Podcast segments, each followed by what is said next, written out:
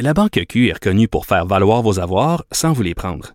Mais quand vous pensez à votre premier compte bancaire, tu sais, dans le temps à l'école, vous faisiez vos dépôts avec vos scènes dans la petite enveloppe. Hmm, C'était bien beau. Mais avec le temps, à ce compte-là vous a coûté des milliers de dollars en frais, puis vous ne faites pas une scène d'intérêt. Avec la Banque Q, vous obtenez des intérêts élevés et aucun frais sur vos services bancaires courants. Autrement dit, ça fait pas mal plus de scènes dans votre enveloppe, ça. Banque Q. Faites valoir vos avoirs. Visitez banqueq.ca pour en savoir plus. Pendant que votre attention est centrée sur cette voix qui vous parle ici, ou encore là, tout près ici, très loin là-bas, ou même très, très loin. Celle de Desjardins Entreprises est centrée sur plus de 400 000 entreprises partout autour de vous. Depuis plus de 120 ans, nos équipes dédiées accompagnent les entrepreneurs d'ici à chaque étape pour qu'ils puissent rester centrés sur ce qui compte, la croissance de leur entreprise.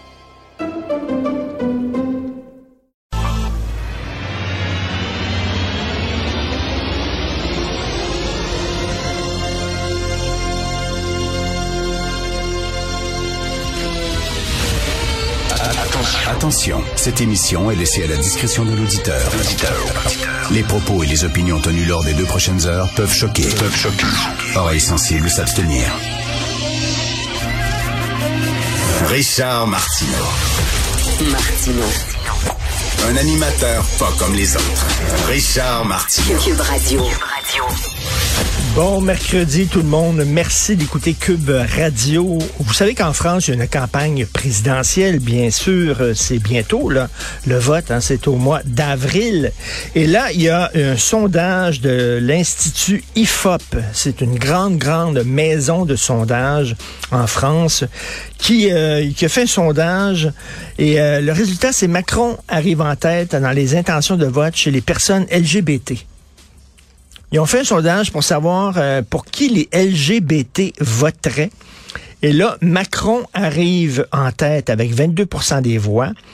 Et euh, Marine Le Pen arrive en deuxième avec 17% des intentions de vote, suivi par Valérie Pégresse à 15% Zemmour à 11% etc. Et là, on dit, finalement, les intentions de vote de l'électorat LGBT ne diffèrent pas de celles de la population générale. Non! Tu vrai? Les gays sont comme euh, les autres. Les gays sont comme les, les- puis les lesbiennes sont comme les gens ordinaires. Ah, moins. Hey, c'est bizarre ça. Moi, je pensais qu'il était tellement étrange qu'il voterait de- complètement différent. Ah, ouais, il y a des gays de droite. Il y a des gays qui sont intéressés par Le Pen. Ben, c'est bien bizarre, ça. Pendant un sondage niaiseux. Puis les nains. Les nains, ils voteraient pour qui? Moi, je veux un sondage. Je veux les intentions de vote des nains. Et par rapport aux gauchers et aux droitiers, est-ce que les gauchers votent nécessairement à gauche ou il y a peut-être des gauchers qui votent à droite? Est-ce que vous verriez ça, vous, un magazine qui dit, moi, je vais avoir les intentions de vote chez les hétéros? Les hétéros, ils votent pour qui? Les gens diraient, ah non, ça pas de bon sens. Ça n'a pas de sens. Mais là, on fait un sondage pour, pour qui va voter les LGBT, puis on est tous surpris en disant, Ah, ils sont comme tout le monde. Ah, moi, je pensais que ton orientation sexuelle voulait dire nécessairement que si t'es gay, t'es nécessairement à gauche. C'est stupide de penser comme ça. À 8 ans, tu penses peut-être comme ça. Tous les noirs votent à gauche, tous les gays votent à gauche. Mais non, c'est des gens comme tout le monde. Il y en a, même, savez-vous quoi? Ils ont des enfants, ils vivent en banlieue, puis veulent être tranquilles, sécuritaires. Puis ils trouvent des fois, il y en a peut-être certains gays qui trouvent qu'il y a trop d'immigration en France. Ils sont comme nous autres. Oh, gadon. Incroyable. Quels sont là? Suis-je tout seul à me poser de sérieuses questions sur cette histoire de la productrice russe qui a interrompu un bulletin d'information à la télévision avec une pancarte contre la guerre. Parce que là, regardez, là, je, regarde, je regarde dans, le- journal. Vous savez qu'elle a été condamnée à une amende et libérée. Attends une minute, là. Attends minute, le time out, là. Elle arrive en plein bulletin d'information nationale. Elle a une pancarte. Elle dit que Poutine ment au peuple russe, qu'elle est contre la guerre. Elle a une amende et elle est libérée. Non, non, non, non, non. Désolé, je crois pas ça. Alexei Navalny, qui est un dissident, qui est un adversaire de Poutine, on réclame 13 ans de prison contre lui. Elle, une petite tape ses doigts, une amende, puis... Et là, il y a des gens, il y a des Ukrainiens qui ne croient pas à ça. Ils disent, premièrement, il n'y a pas de direct à la télé russe. Je sais pas, je peux pas vous le confirmer, là.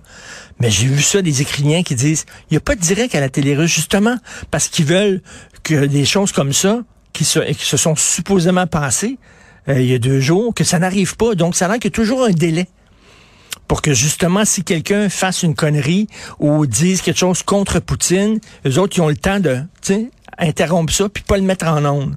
Comment ça se fait? Elle est passée en onde, alors qu'il y avait une minute, deux minutes pour réagir. Il y a des gens qui se posent des questions. Comment ça se fait qu'elle a eu rien qu'une amende et qu'elle a été libérée? Et là, il y, a, des Ukrainiens qui disent, ben tout ça, c'est de la propagande. Et ça montre à quel point, dans une guerre, hein, vous connaissez la, le fameux adage, dans une guerre, la première victime, c'est la vérité. Surtout dans des, euh, dans des régimes aussi autoritaires que la Russie.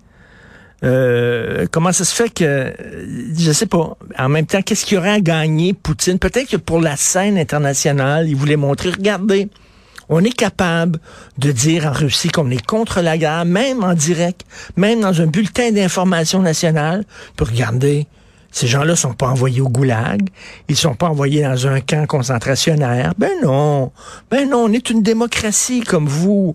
On lui a donné une petite amende, puis on l'a libéré.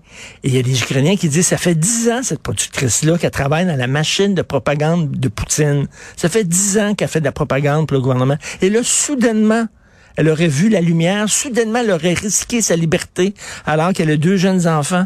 Je trouve ça très fiché comme disent euh, les, Anglais. Je trouve ça très bizarre.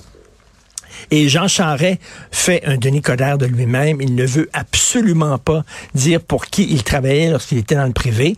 On sait que ça a coûté littéralement euh, l'élection de Denis Coderre. Est-ce que ça va lui coûter sa course au leadership au parti? Moi, je ne comprends pas.